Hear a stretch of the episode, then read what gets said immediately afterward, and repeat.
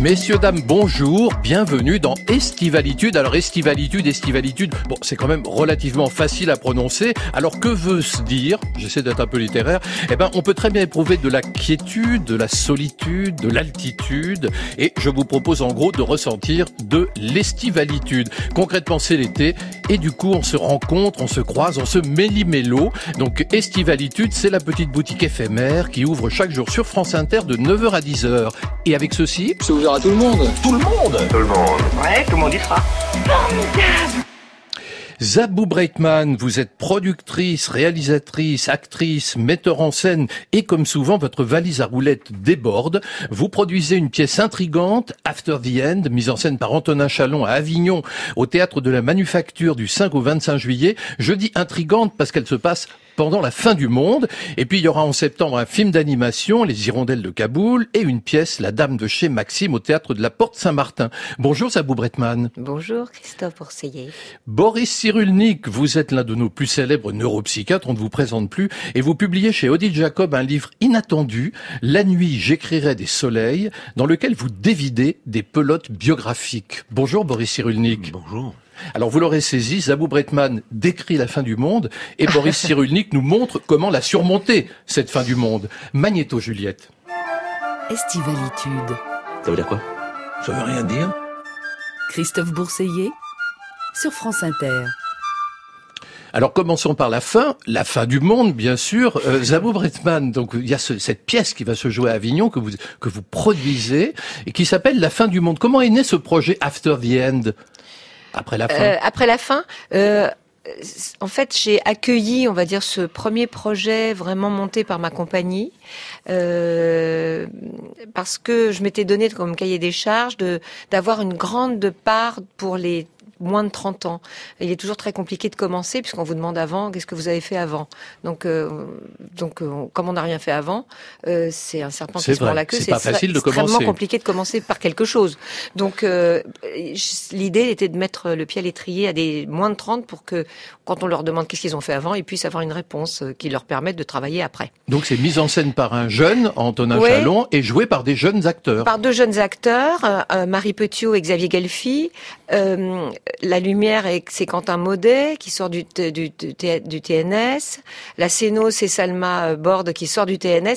C'est une bande de très, de très jeunes. C'est des, ouais, c'est des moins de 30. C'est des vingtenaires, C'est des vingtenaires, des, comme des, on dit. des late vingtenaires. Et ça se passe vraiment pendant la fin du monde?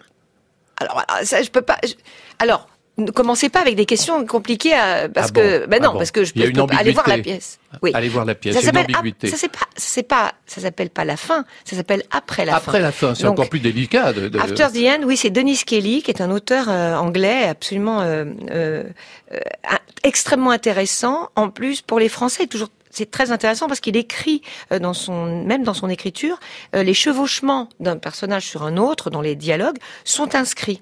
Donc c'est écrit avec les chevauchements, euh, donc de pensée, donc euh, et c'est extrêmement intéressant à travailler parce que nous euh, français, on a un peu de mal à faire ce genre de choses. C'est pas un exercice euh, pour lequel on est très très doué. Alors on va écouter tout de suite, c'est la meilleure mani- manière d'en parler, la bande-annonce de la pièce. C'est à ce moment-là que c'est arrivé. Les immeubles étaient en ruine, alors j'étais plus sûr de rien et je panique. Il y avait du feu dans le, le nuage, à l'intérieur du nuage.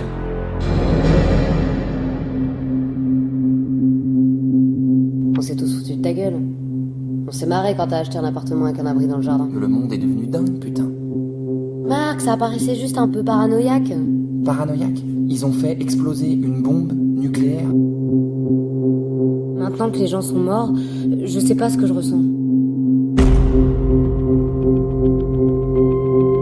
Pourquoi tu n'essaies pas Parce que je déteste, putain. Il faut qu'on s'occupe, qu'on fasse des trucs. Pas ça.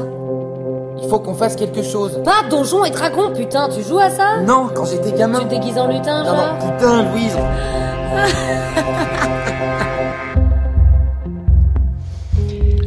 Alors il y a la fin du monde et, et, puis il y a le sentiment de fin du monde. Alors pour vous, Boris Cyrulnik, vous en parlez dans La nuit j'écrirai les soleils, vous avez consacré un livre précédent à ça. La fin du monde est arrivée quand vous aviez 6 ans. Hein. je vous cite, j'ai appris que j'étais juif à l'âge de 6 ans au petit matin de mon arrestation le 10 janvier 1944 par la Gestapo française associée à l'armée allemande. C'est énorme ça.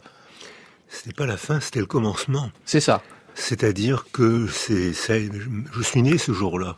Je suis né en tant que juif, condamné à mort et contraint à chercher à s'évader, à, s'échapper. Donc ça donnait sens à toute ma vie. Et toute ma vie, je cherchais à comprendre ce qui m'était arrivé et à prendre la défense des gosses, aujourd'hui encore, à qui on dit, regardez d'où il vient, il est fichu. Cette phrase me parle, me blesse, et c'est, ça a été l'orientation, le sens de toute ma vie. Vous dites la fin, la fin du monde, c'est un commencement. Et dans votre pièce, Zabou, dans la pièce que vous produisez, la fin du monde n'est pas vraiment une fin. C'est-à-dire qu'on ne sait pas si c'est la fin du monde, puisqu'on est enfermé dans un abri anti-atomique. Et alors ça me faisait penser à un épisode de la cinquième dimension que j'ai vu il y a quelques années, dans lequel deux personnes sont enfermées dans un abri anti-atomique en se demandant, mais est-ce que c'est vraiment la fin du monde? C'est ça la question que vous posez? Oh bah là, là, Denis Kelly, clairement, il pas ce qui l'intéresse, enfin, ce dont il parle ne parle pas. Il y, aurait, eu une, une explosion euh, terroriste à l'extérieur, mais ce qui se joue, c'est ce qui se joue à l'intérieur entre ce jeune homme et cette jeune fille. Et c'est pas du tout ce cette fin du monde. Elle est, elle est, elle est ailleurs. Elle est entre deux, et c'est quelque chose d'assez extraordinaire ce qu'il développe. Parce que la question, si on se retrouve tous les deux dans un huis clos euh, alors que le monde disparaît, qu'est-ce qu'on va faire? Et qu'est-ce qui est vrai? À Donjons et Dragons Et qui, oui, et qui terrorise l'autre? Quel est le bourreau, quelle est la victime? C'est un peu ça la question. C'est à, un moment donné, c'est c'est plus vers vers là que ça que ça tend, avec curieusement l'humour de Denis Kelly qui qui arrive à mettre des choses où les gens rient. Mais ça, c'est très anglo-saxon, mélange, le mélange des genres. C'est une hein. pièce drôle ou c'est une pièce tragique? Ah, mais pourquoi euh, forcément euh, C'est les deux, c'est ça bah Dans une même phrase ou dans une même journée, même dans une même euh, dans un même moment de journée, on peut avoir les deux en même temps. Il paraît que les gens qui pleurent en riant vont vraiment très mal, Boris Cyrulnik, c'est vrai? Non, je pense que l'humour est une forme de défense contre l'angoisse de la mort, c'est-à-dire que effectivement, au moment, on peut très bien rire en pensant à la mort, ça a déjà été fait, c'est même une contrainte. les peuples écrasés, les peuples sous dictature ont un grand humour alors que les peuples libres sont mornes et les dictateurs eux-mêmes alors sont écrasants et mornes. Non, non, je pense qu'on peut rire de la mort. Mais je faisais un, distinguo, si je puis dire, entre l'état euh, de fin du monde ou l'état de souffrance et puis la, sensation qu'on peut éprouver. Par exemple, j'ai l'impression pour vous, Abou, que le sentiment d'injustice, c'est un peu à la source de la création. Euh, pour, pour moi, oui. Oui, vous l'avez dit. Vous avez dit, par exemple, je, dans le monde du 26 mai, je cite ma source, vous dites que l'échec de vos parents vous a construit. Ah bah oui, forcément. C'est pas leur succès, oui. Le, le, succès, ne, je crois pas, j'en sais rien, hein, mais bon, j'avais l'impression, j'ai l'impression que le succès m'a donné certaines bases, on va dire peut-être, mais que c'est dans leur échec que j'ai euh, trouvé ma euh, ma force. Probablement, oui, bien sûr. Enfin, oui, c'est certain. Ma force et, et mon envie de, de, faire, de fabriquer, de fabriquer tout le temps, tout le temps. Eh ben Boris Cyrulnik, vous aussi, c'est dans cette souffrance terrible que vous avez trouvé un ressort incroyable. Une, contrainte. une contrainte. Un, ressort. Non, non, ce que vient de dire Zabou me, me parle beaucoup, c'est que euh, on est contraint à surmonter une épreuve, et c'est ça qui est la création, qui est à la source de la création littéraire. Quel si nos enfants sont gavés, ils n'ont rien à dire, ils n'ont rien à créer. Pour créer, il faut un manque. Donc Zabou a eu un manque, son auteur anglais a eu un manque, je ne sais pas lequel, et il pose une question métaphysique, c'est-à-dire que où irais-je après la mort?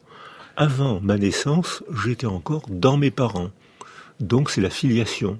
Mais après ma mort, oui, où irais-je Donc c'est une question métaphysique qu'on peut aborder en souriant. Alors on parlait de la fin du monde ce matin, on va continuer à en parler un petit peu, je vous rassure. La voici.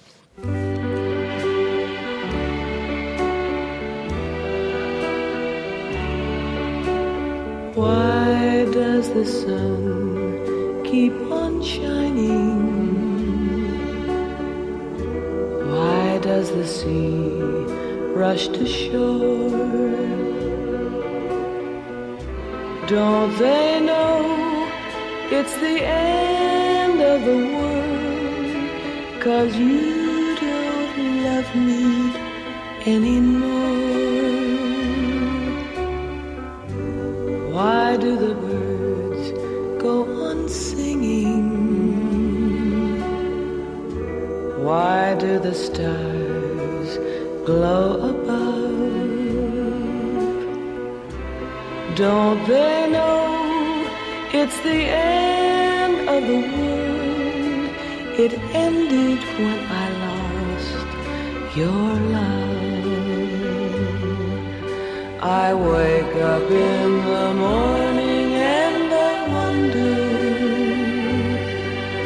why everything's the same as it was. I can't no, I can't understand how life goes on the way it does. Why does my heart keep on beating? Why do these eyes of mine cry? Don't they know it's the end of the world? It ended when you said goodbye.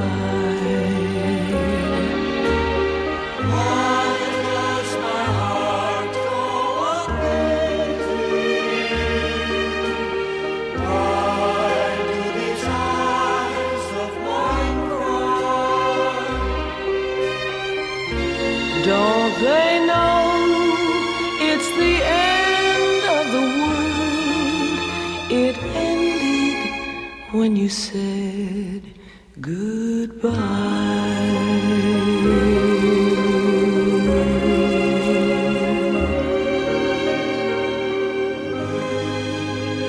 La voix grave et sensuelle de Julie, de Julie London en 1963 avec un thème de circonstance, The End of the World, donc la fin du monde. France Inter, Estivalitude, Christophe Bourseiller. Alors, ce qui est très mystérieux à bout, c'est que je n'ai évidemment pas vu la pièce puisqu'elle ne se joue pas encore et qu'elle se jouera à Avignon pendant l'été. Mais cette chanson de Julie London qu'on vient d'entendre, elle est dans la pièce. Ah, elle est complètement dans la pièce. Elle raconte beaucoup de la pièce d'ailleurs. Elle est, elle est absolument fondamentale. La fin du monde, c'est la fin de l'amour. Ouais, ouais. Dans votre livre, Boris Cyrulnik, vous évoquez en, en dévidant des pelotes biographiques la question de la résilience, la question de surmonter les traumas. Il y a une façon de surmonter les traumas qui est assez surprenante. Euh, c'est parfois Et j'aimerais qu'on écoute Zabou lors de la remise des Césars en 2014. Écoutez bien. Euh, je voulais vous parler d'une chose qui me... Enfin, il y a un malaise en ce moment qui agite notre belle démocratie française. Je voudrais vous parler un peu de la montée de l'antisémitisme. Non, je rigole. Oh, oh il vous a dit, oh non, Zabou, arrête. T'es pas sympa. On était bien, on s'amusait. Et puis toi, tu nous embêtes. Je le ferai plus. Voilà, je le ferai plus à bout. Euh, Boris Cyrulnik, cette forme d'humour, ça correspond à quoi selon vous? Ah ben c'est un mécanisme de défense contre l'angoisse. Je pense que Zabou est angoissé par ce phénomène qui réapparaît, qui, qui n'a jamais été complètement éteint, mais qui a été enfoui, et maintenant il recommence à s'exprimer. Donc je pense que l'humour, d'abord c'est un mécanisme de protection individuelle, et ça permet aussi de ne pas indisposer les autres en se défendant. Je me défends, je suis en légitime défense, mais ne, je ne vais pas vous angoisser, je ne vais pas vous embêter avec mes misères. Écoutez bien, je vais vous faire rire avec mes misères, et effectivement, ça permet de rester socialisé. Et je vous rappelle au passage que l'antisémitisme existe. C'est aussi ça, finalement, qu'a fait Zabou dans ce texte très drôle. Voilà. Ouais. et le, bah oui, c'est ça. Et puis, et, et, et, et rappeler. Et, et, et puis en plus, c'était drôle de dire aux gens, oh non, parce qu'ils pensent effectivement, non, elle va pas parler de ça alors qu'on est dans une cérémonie ah un non, peu joyeuse. Elle ne va pas nous plomber. Et de dire ce qu'ils pensent à ce moment-là. c'est rigolo. Alors dans votre livre Boris Cyrulnik, donc vous suivez des parcours de vie. Vous nous, alors vous, en parallèle, hein, on suit plusieurs parcours de vie. Et parmi ces personnages dont vous suivez la trame, il y en a un qui m'a intéressé puisque Zabou est parmi nous, c'est Gérard Depardieu. On écoute Gérard Depardieu. Je vote pas. Mais c'est de la merde. Tous Mais bien sûr. J'ai jamais voté, je vote une fois pour Mitterrand et une fois pour Sarkozy. Je n'entends que du mal de cet homme qui fait que du bien. La France est triste. Je préfère Poutine. Tant qu'à faire, parce que il y a une liberté et ils ne respectent pas les protocoles. J'aime pas ces gens. Et c'est aussi les médias, qui sont des, des espèces de grandes putes. Je n'aime pas euh, trop les Français, d'ailleurs. S'ils pouvaient faire un peu plus de culture, ces connards, là, tu- tu les vois tous habillés pareil, avec le même régime, t'as vraiment qu'une envie, c'est de leur filer un bâton dans le cul. C'est un tout petit peu limite. L'avez-vous mis dans votre livre, euh, Gérard Depardieu, Boris Cyrulnik? Parce qu'il illustre que Gérard Depardieu n'a pas été un enfant en carence affective, ça a été un enfant en carence verbale. Il y avait beaucoup d'affection autour de lui, un père un peu alcoolique mais qui était là, une mère qui parlait pas mais qui était là, la Lilette, des frères, des sœurs, des copains un peu chapardeurs, euh, un peu au bord de la délinquance, donc il n'a pas été en carence affective. Mais il n'y avait pas de mots. Son père lui disait, si tu comprends pas, souris. C'est exactement C'est très bien ça. ce que je fais. En radio, ça marche pas. mais si, en quand je vais dans un pays étranger et que je comprends pas la langue, je souris à me faire mal aux joues. C'est-à-dire que et c'est, c'est- ça permet de faire croire qu'on a compris alors qu'on n'a rien compris. Et ça a été la source du talent de Depardieu, c'est qu'il a été enchanté par les mots des autres. Et je lui ai demandé de faire la préface de- d'une de, mes amies, une danseuse, Guylaine Tesmar, et il a fait une préface magnifique, Rimbaud. Et il dit, j'ai été aidé, j'ai été sauvé par les mots des autres. Cyrano de Bergerac. C'est-à-dire qu'en fait, lui, n'avait pas de mots à sa disposition. Il a, c'était pas une carence affective, mais il avait aucune éducation, sauf celle de la rue, du chapardage, du coup de poing. Dès l'instant où il a trouvé les mots des autres, son monde s'est métamorphosé et c'est devenu un grand comédien. Zabou Bretman, vous avez tourné avec Gérard Depardieu, alors au moins, au moins à vos débuts, dans Une femme ou deux de Daniel Ving. Comment vous jugez les propos de Depardieu aujourd'hui ce- ces délires politiques où il va dans tous les sens? Ben, je sais, je sais pas tellement quoi répondre en fait. Je sais pas quoi répondre. Je, je- je sais quand on pose une question, il faut répondre. Bah, mais là, comme je ne sais pas, oui, mais je peux vous dire aussi que je ne sais pas quoi répondre. Ah bah bien sûr. Parce que à la fois, je suis toujours, euh, euh, j'ai de la- de l'affection, quoi. Mais on peut avoir de l'affection pour quelqu'un dont En on fait, ne voilà. partage pas toutes les options. Non, bah évidemment, mais je partage pas du tout. Mais, mais c'est comme si, comment dire, c'est comme si ça n'avait pas plus d'importance que ça. Je sais pas comment dire. C'est comme si c'était pas très grave en Mais fait. c'est un peu ça, Gérard Depardieu. On a l'impression qu'il peut dire un peu n'importe quoi et au fond ça fait sourire. Et on se dit ah bah tiens maintenant il soutient Poutine. Peut-être que demain il soutiendra Kim Jong Un. Enfin on ne sait jamais. Mais c'est comme une espèce de jeu qui ne l'engage pas. C'est ça. Et je crois qu'il soutient Poutine, probablement parce que pour Poutine a dû lui parler gentiment. Et comme Depardieu aime tout le monde, il dit d'ailleurs, il, le- il le répète, euh, j'aime les hommes, j'adore les femmes, je vénère les chats. Donc, euh, Depar- donc Poutine lui a parlé gentiment, paf, il devient russe, mais il connaît rien à la politique de la Russie. Alors dans votre Il va livre, peut-être devenir chat bientôt. Il va peut-être devenir chat, la réincarnation d'un chat. Dans votre livre, Boris Cyrulnik, vous citez aussi alors longuement Jean Genet et Romain Gary. Alors en deux mots, pourquoi ces deux personnages, ces deux grands écrivains d'abord Deux grands écrivains, sauf que l'un est merveilleux, euh, chaleureux, Romain Gary, et l'autre aime la poubelle. C'est un écrivain merveilleux qui aime la poubelle. Il l'écrit. Hein. Il est fasciné par euh, le côté sombre, on pourrait dire. Oh, il est fasciné par la pourriture. Il est fasciné par tout ce qui est moche, un peu comme Jean-Paul Sartre, hein, qui a un peu la même enfance. Hein. J'aime la nausée, j'aime ce qui dégouline. Euh, donc, c'est, et, et donc, il aime les. Pourquoi est-ce qu'il aime euh, Jean Genet aime les vaincus, les persécutés, parce que ça légitime leur propre violence. Puisque je suis persécuté, je peux tout me permettre. Vous je suis en légitime défense. Alors, il s'identifie aux Panthères Noires, pourquoi pas. Il s'identifie euh, à la bande Abadère. Il s'identifie aux Palestiniens à l'époque où les Palestiniens ont été massacrés par la Jordanie, ce que tout le monde a oublié. Et- Septembre noir. euh, Septembre Noir, un massacre incroyable, et il éprouve pour ces jeunes hommes survivants d'un immense massacre, il éprouve un désir érotique, parce qu'ils sont persécutés, tout nus, souriants, armés, donc en légitime défense, autorisés à tuer. Et pour lui, c'est un, c'est un érotisme intense. Avec le risque de, finalement, je me mets à votre place, Boris Cyrulnik, si j'ose le faire, après ce que, que vous avez vécu, le risque de devenir extrémiste à votre tour, de répondre à l'extrémisme dont vous avez été la victime par un extrémisme. C'est ce qu'on dit habituellement dans la culture, mais les enquêtes sociologiques montrent que c'est faux. C'est-à-dire que lorsque quelqu'un a été persécuté, généralement, il n'a qu'une idée en tête, c'est faire la paix. Ceux qui veulent se venger, ceux qui sont encore possédés par la haine, euh, sont prisonniers du passé. C'est un équivalent de syndrome psychotraumatique.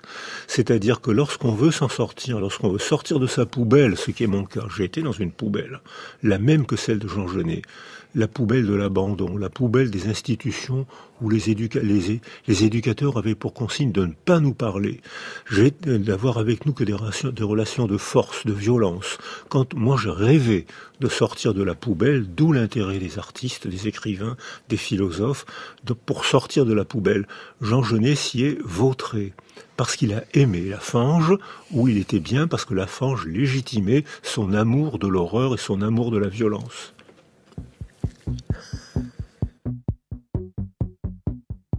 Christophe Bourseiller. Estivalitude sur France Inter.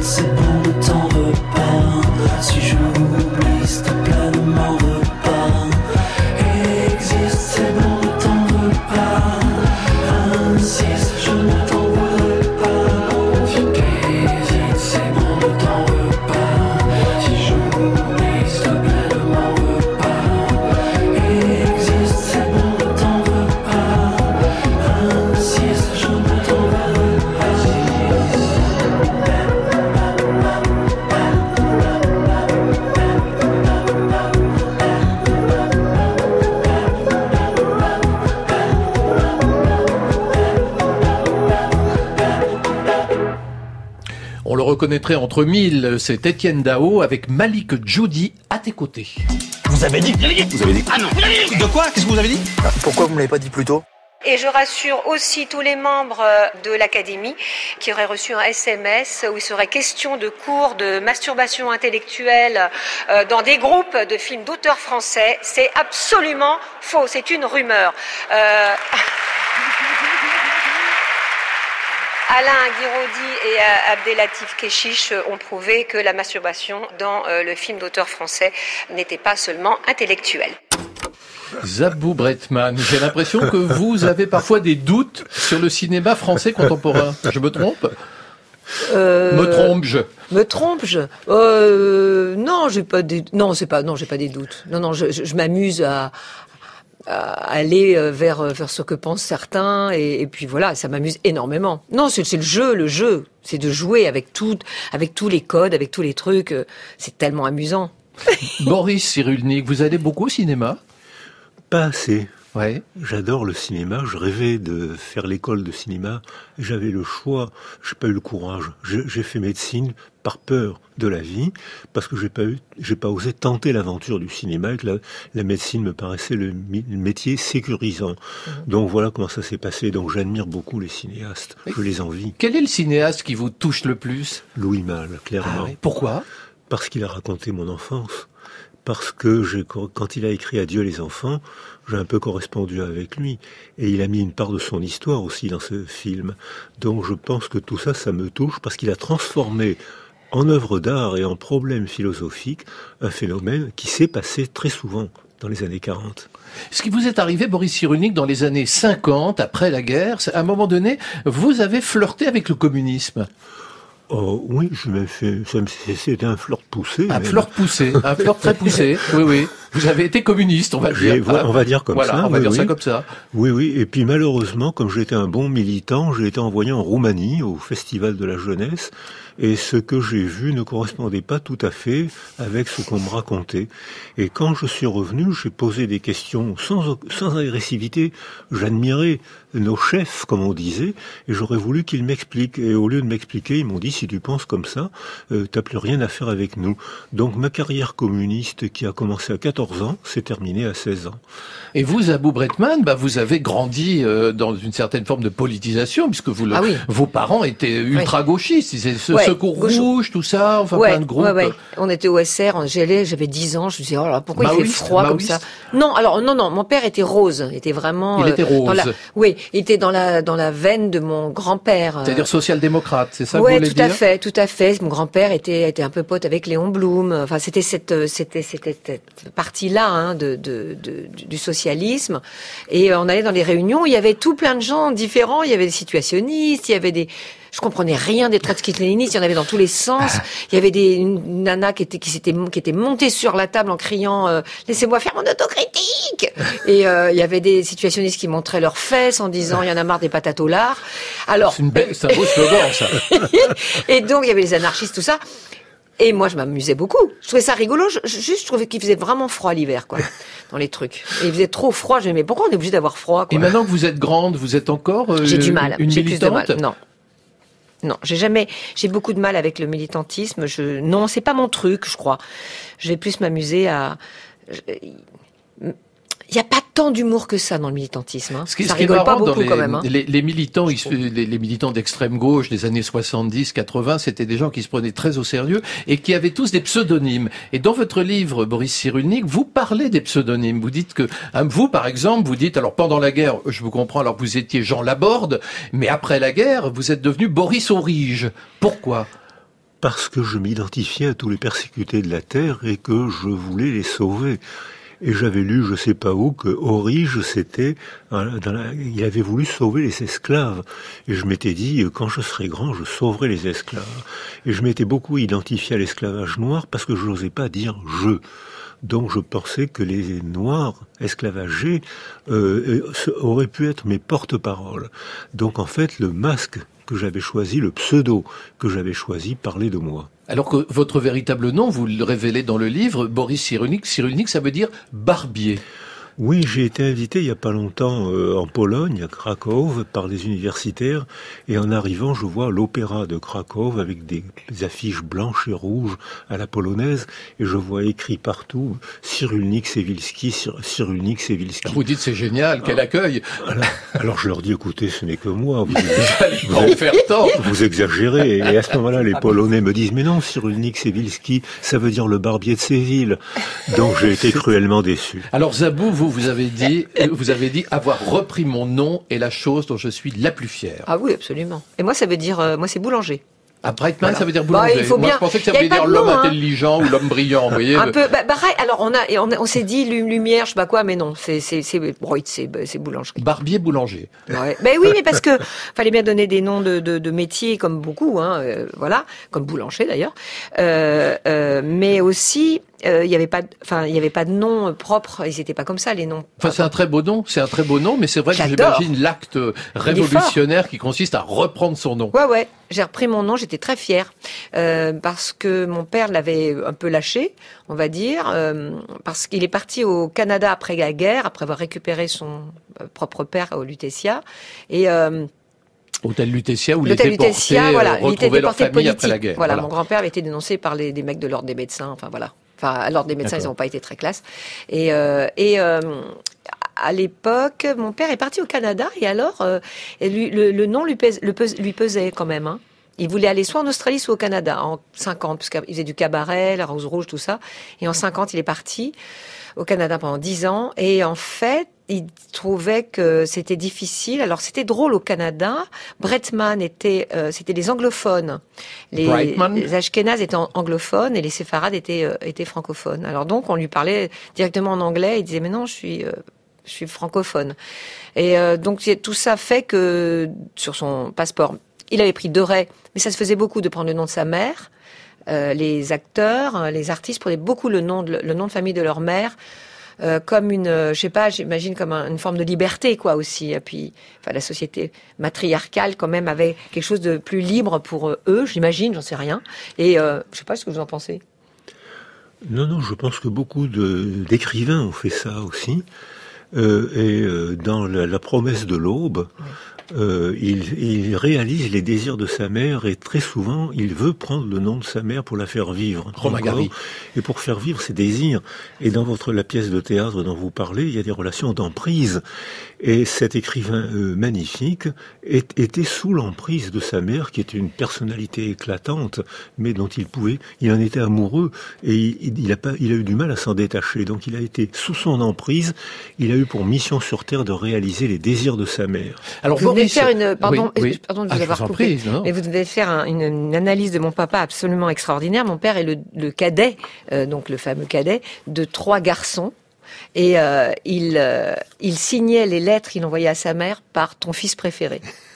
Ah, c'est joli. Le préféré. On veut toujours être le préféré. Hein, ah bah lui, il a beaucoup. Ouais, sa mère, c'était c'était très important. Boris, vous avez une question pour Zabou. D'ailleurs, une question assez euh, matélo. Hein. Alors, je vous écoute. Oh la vache, je vais pas répondre. J'ai une question pour Zabou. Oui. Vous voulez que je vous la dise ou vous vous en souvenez? Comment expliquez-vous la soumission à des discours totalitaires Vous m'avez dit? Magnifique, c'est ça. Oui, j'avais Elle vous plaît la, question. Mais c'est la question. Elle est de vous. Ouais, ouais, elle est intéressante. Ouais. Comment et comment l'explique? Oh, Alors, je peux pas l'expliquer. Hein. Euh, qu'est-ce que je vois de la soumission dans les pourquoi pourquoi on réagit pas? C'est par exemple pourquoi et on le voit tout à coup il y a beaucoup beaucoup de monde il y a plus de gens euh, soumis que de gens qui soumettent comment ça se fait que, par exemple, 100 personnes vont pas casser la gueule à trois, quoi? Je pense que je ne sais pas l'expliquer euh, d'une manière peut-être très juste ou très. Donc ça sera que du sentiment, de la sensation. Je crois qu'il y a un processus lent ça vient pas du jour au lendemain. C'est comme l'anniversaire, quoi. On n'a pas, c'est pas en un jour qu'on a passé un an.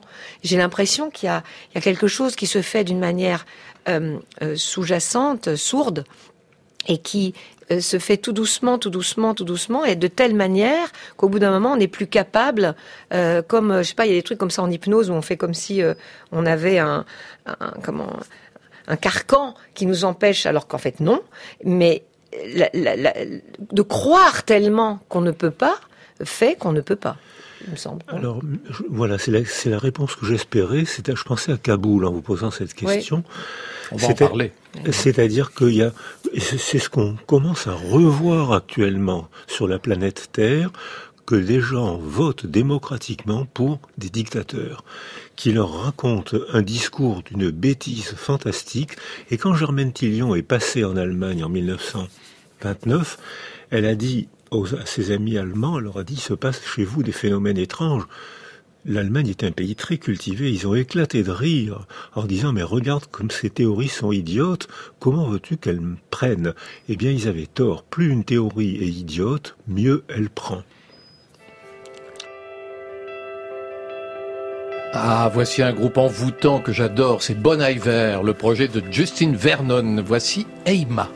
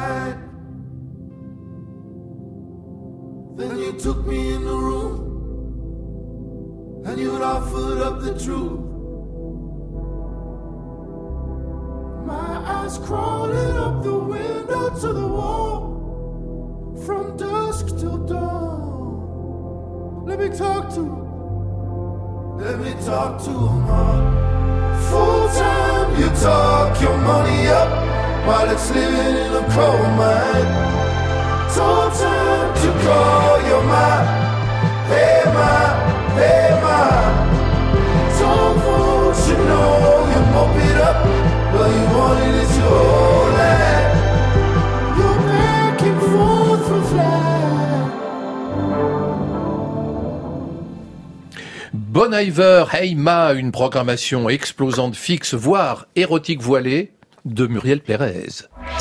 Estivalitude sur France Inter.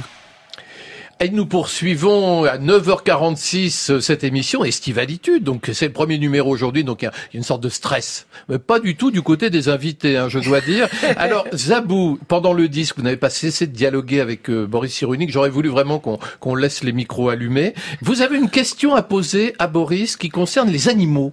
Oui, parce que sur la résilience et sur la, euh, alors sur la capacité de se souvenir. On parle des éléphants. Euh, donc ont cette capacité de se souvenir parfois d'un cornac qui les aurait maltraités et qui peuvent les écraser contre un mur. Hein. Ça, c'est arrivé plusieurs fois.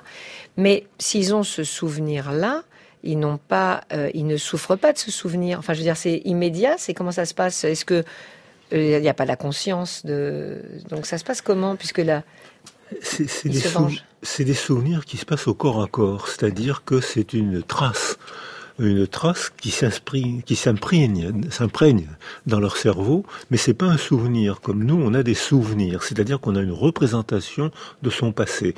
Ah, euh, euh Boursier m'a maltraité. Ben je vais, je, l'aurai à la prochaine bah, Bien sûr, bien voilà. sûr.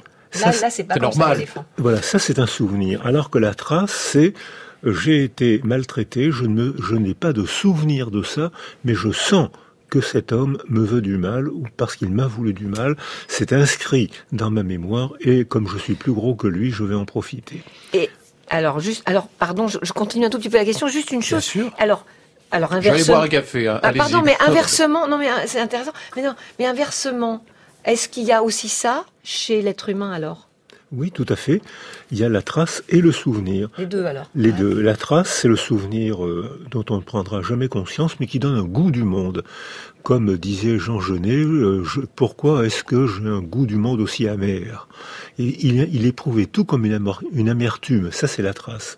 Le souvenir, c'est pas le retour du passé, c'est la représentation de son passé. C'est-à-dire, c'est le théâtre de soi. On se fait un cinéma de soi, au sens théâtral de soi, représentation, au sens théâtral de, de soi, je me représente mon histoire qui donne cohérence à ce que je sens du monde. Alors c'est marrant parce que justement, je voulais vous faire entendre maintenant le son qui vous résume, puisque je vous ai demandé le son qui vous résume, et pour vous, Abou, le son qui vous résume, c'est un souvenir.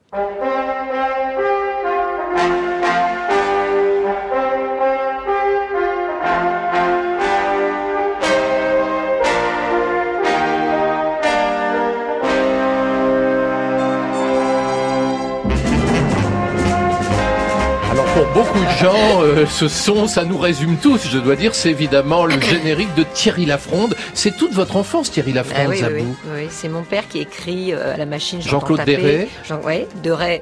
Il avait pris à la fin Thierry Bretman, il avait, du coup, il était tellement fier. Et euh, ma mère, Céline Léger, qui jouait Isabelle. Eh oui, eh oui. Isabelle, qui avait été appelée Isabelle parce que leur petite fille, moi, s'appelait Isabelle. Et euh, et puis, Jean-Claude Rouault, bien sûr. Oui, et puis c'était non, puis c'était c'était une période où c'était très très très très heureux. Et euh, cette musique me faisait quelque chose de la musique de Loussier, qui était vraiment une, qui, est une, une vraiment belle musique, me faisait quelque chose et me fait encore, me fait la même chose. Ça me ça me fait plaisir euh, ça m'émeut, ça me transporte, ça me, c'est quelque chose de, de, large, quoi. Et, vous avez réussi à le partager, c'est-à-dire que moi qui n'avais aucun lien avec Thierry Lafronde, ça me faisait le même effet quand j'étais enfant et que je voyais ce générique apparaître à la télévision. Oui, il est assez glorieux. On entend la musique, elle est glorieuse, elle est, elle est joyeuse, elle est, elle, elle emmène tout le monde. Elle a quelque chose de très, c'est une musique de résistance. Hein. Thierry Lafronde, c'est quand même ah un résistant. Eh oui. Ah oui, c'est quand même assez rigolo que mon papa ait écrit ce truc-là. Alors pour vous, Boris Cyrulnik, le, le, le, le, son qui vous résume, c'est assez particulier. Vous allez nous expliquer pourquoi. On écoute.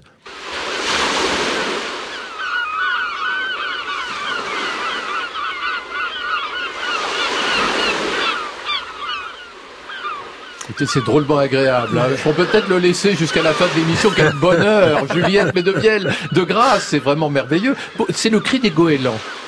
Alors, c'est bien des goélands, là, je me suis pas trompé. Je suis pas sûr. Ça, c'est peut-être le cri d'alerte, mais ah. c'est pas le vrai. Ah, vous arrivez à comprendre le langage goéland. Il y a 40 signaux différents. Vous savez, 40 signaux associés à des postures. Ça fait un véritable langage.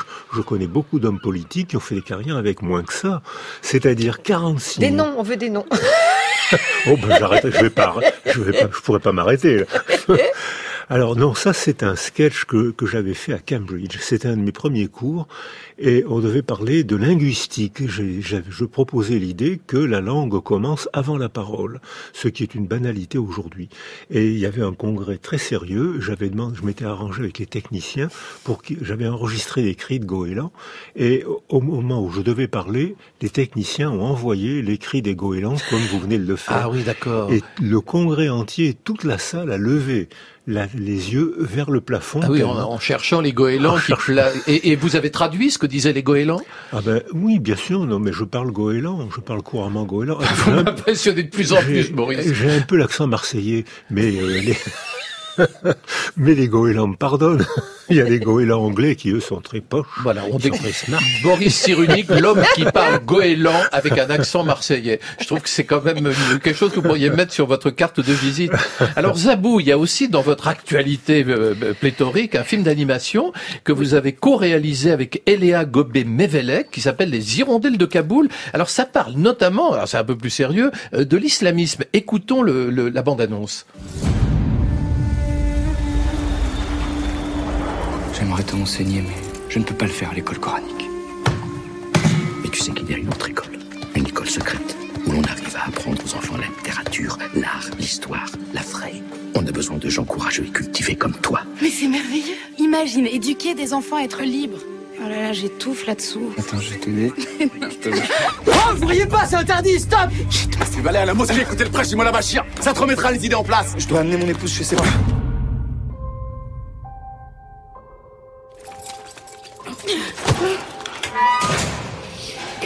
as On m'a amené une nouvelle prisonnière. Et alors? Et alors? Aujourd'hui, la nouvelle prisonnière a ôté son sadré. Devant moi. Est-ce que tu penses qu'on entendra de nouveau la musique à Kaboul? Et la voix qu'on vient d'entendre, Zabou Bretman, c'est votre père. Ouais, ouais, il avait 93 ans. Là, il, je, je, sentais qu'il dépérissait. Et euh, bon, c'est un acteur. Hein, et euh, le, le, film a été fait d'une manière particulière puisque j'ai fait un truc qui se fait pas d'habitude. Euh, les acteurs ont joué d'abord. Ils ouais. ont joué complètement. Ils n'ont ah oui, pas lu euh, comme on fait. Euh, ils ont joué d'abord. Donc il y avait des chevauchements, il y avait des sensations. J'aurais demandé aussi de faire des petites erreurs, enfin de tousser, de, de se racler la gorge. Mon père hésitait beaucoup parce qu'il était fatigué. Donc les animateurs ont animé les erreurs. C'est-à-dire qu'en fait, on les gomme. C'est-à-dire que tout est impeccable et puis après on passe sa voix. Mais je trouve que ça ôte quelque chose euh, d'intime, de, de, c'est les silences, les erreurs, les hésitations, la petite toux, le raclement de gorge, tout était a, a été animé. C'était trop propre pour vous. Vous avez envie qu'il y ait euh, mais, la, la, vérité de l'erreur. Mais il n'y a pas sorte. que les mots, quoi. Il y, a les, y a tout ce qui se passe dedans et tout ce qui se passe en dehors. Et, et, et pour remettre de l'intimité dans cette histoire où il fallait euh, mettre de l'intimité, sinon c'est comme une histoire très lointaine. Oh, ça se passe loin, c'est chez les autres pour remettre l'intimité dans chacun et pour reparler de cette, de cette histoire euh, terrible des talibans en, en 2000, 90, enfin là c'était en 98, euh, je trouvais important, euh, au milieu des, des, dessins qui sont à l'aquarelle de Eléa, qui sont absolument magnifiques. Quoi. Tu veux que je te raconte un souvenir? Un souvenir, oh oui. Si vous saviez ce qui m'est arrivé, j'en ai des choses à vous raconter. Alors vous savez qu'il est déjà 9h55, ça va extrêmement vite, presque trop vite pour moi, et c'est le moment où vous nous racontez votre plus incroyable souvenir de vacances, qui est la moindre des choses, vu qu'on est le 1er juillet. Alors euh, on commence peut-être par euh, par vous, Zabou. Je vais aller vite. Euh, ça a été les, les baleines. Les baleines. Les baleines de les Tahiti, baleines. ouais, les baleines. Comment ça, les baleines de Tahiti? Ouais, fin août, début, enfin début septembre, on y était pour aller jouer une pièce et voilà, on a nagé. J'ai eu un petit peu peur parce que c'est très gros. Et il y avait les baleineaux, c'est l'époque des baleineaux, euh, voilà, mettent bas. Et donc, euh, en fait, comme ils n'ont pas une capacité respiratoire euh, énorme, enfin, ils sont en apnée, ils n'arrivent pas à faire des grandes apnées. Ils sont bébés, enfin, ils sont bébés de 5 mètres, mais ils sont bébés. Et donc, euh, ils, remontent tout le temps, très fréquemment. Et les mères sont là, les mères de 14 mètres, quoi. Et euh, d'être nager au-dessus. Et on m'avait dit, oui, t'as ton maillot de bain qui vibre quand tu nages au-dessus. J'avais, j'avais un peu rigolé. Et non, c'est vrai, à cause des, des infrasons, euh, c'est tellement des fréquences. Les baleines émettent des infrasons qui font vibrer les maillots ah, oui, de bain. Oui, non, oui. mais je prends des notes, moi, dans cette émission. Non, non, mais, hein. et puis de voir le baleineau remonter, de voir euh, la baleine sauter, euh, c'est, c'est quelque chose de bouleversant, mais, et qui arrache des larmes, immédiatement. Immédiatement, tout le monde a pleuré. Nager avec les baleines. On a pleuré en regardant la baleine sauter, on, c'est les larmes ont jailli. C'était comme s'il y avait pas de réaction, c'était pas intellectualisé quoi. Alors en deux mots, Boris Cyrulnik, le souvenir clé. Alors, des vacances C'était mon voyage en Roumanie. Ah, le fameux voyage en Roumanie dont vous nous avez parlé tout à l'heure. Voilà, c'était à l'occasion de vacances. C'était, j'avais 16 ans. Vacances communistes. Vacances communistes. J'avais 16 ans. On- il fallait traverser l'Autriche et l'Allemagne qui étaient encore occupées, euh, morcelées par l'armée américaine. 1954. l'armée- L'armée française. euh, et c'était, euh, on a mis plusieurs jours pour arriver en Roumanie. Et là, liberté extraordinaire, magique. C'était la partie réussie du communisme, c'est-à-dire il y avait le théâtre chinois, il y avait l'opéra chinois qui était une merveille, il y avait des troupes dans la rue partout, il y avait une gaieté extraordinaire, mais ça a été mon, mon premier acte aussi d'indépendance intellectuelle, c'est-à-dire d'isolement. Si on veut vivre ensemble, le slogan nous réunit, mais arrête la pensée. Si on se met à penser, on risque de perdre ses amis et on se, de se retrouver tout seul. C'était mon premier acte d'indépendance intellectuelle. back. Merci beaucoup Zabou Bretman et Boris Cyrulnik. Vous avez tous deux fait preuve de beaucoup d'estivalitude et c'était important pour moi. Zabou Bretman, vous produisez le spectacle After End, mis en scène par Antonin Chalon au théâtre de la Manufacture à Avignon du 5 au 25 juillet.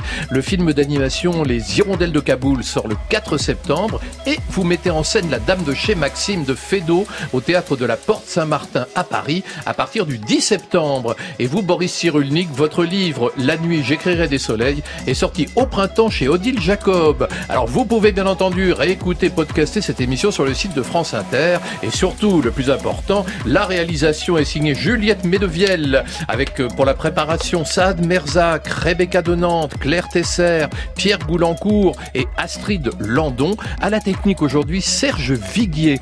Notre boutique éphémère ouvre bien sûr demain à 9h sur France Inter. Et demain, nous accueillerons un grand cinéaste, Olivier Assayas, et une figure de la musique électronique, Arnaud Robotini. Ah, mais je vois que... euh, Sécurité, s'il vous plaît. Quelqu'un s'est introduit dans le studio. Bonjour Laurent Delmas. Ne vous inquiétez pas, ce n'est que moi, Christophe. Quelle belle première vous avez faite, bravo. Alors Laurent, qu'est-ce que vous nous annoncez pour aujourd'hui, pour votre première émission d'été? Euh, Cindy qui chante reçoit pour sa programmation musicale du jour Monia Chokri qui euh, prend la, la bonne route de Zabou Bretman qui après avoir été actrice devient cinéaste avec la femme de mon frère euh, sur les écrans depuis mercredi dernier. Super film dit Zabou, très bien. Et avec elle, on va écouter notamment Pétula Clark, Aurel San, euh, Elie Jacquenot, Chantal Goya, entre autres. Eh ben, j'ai hâte de vous voir tous les jours.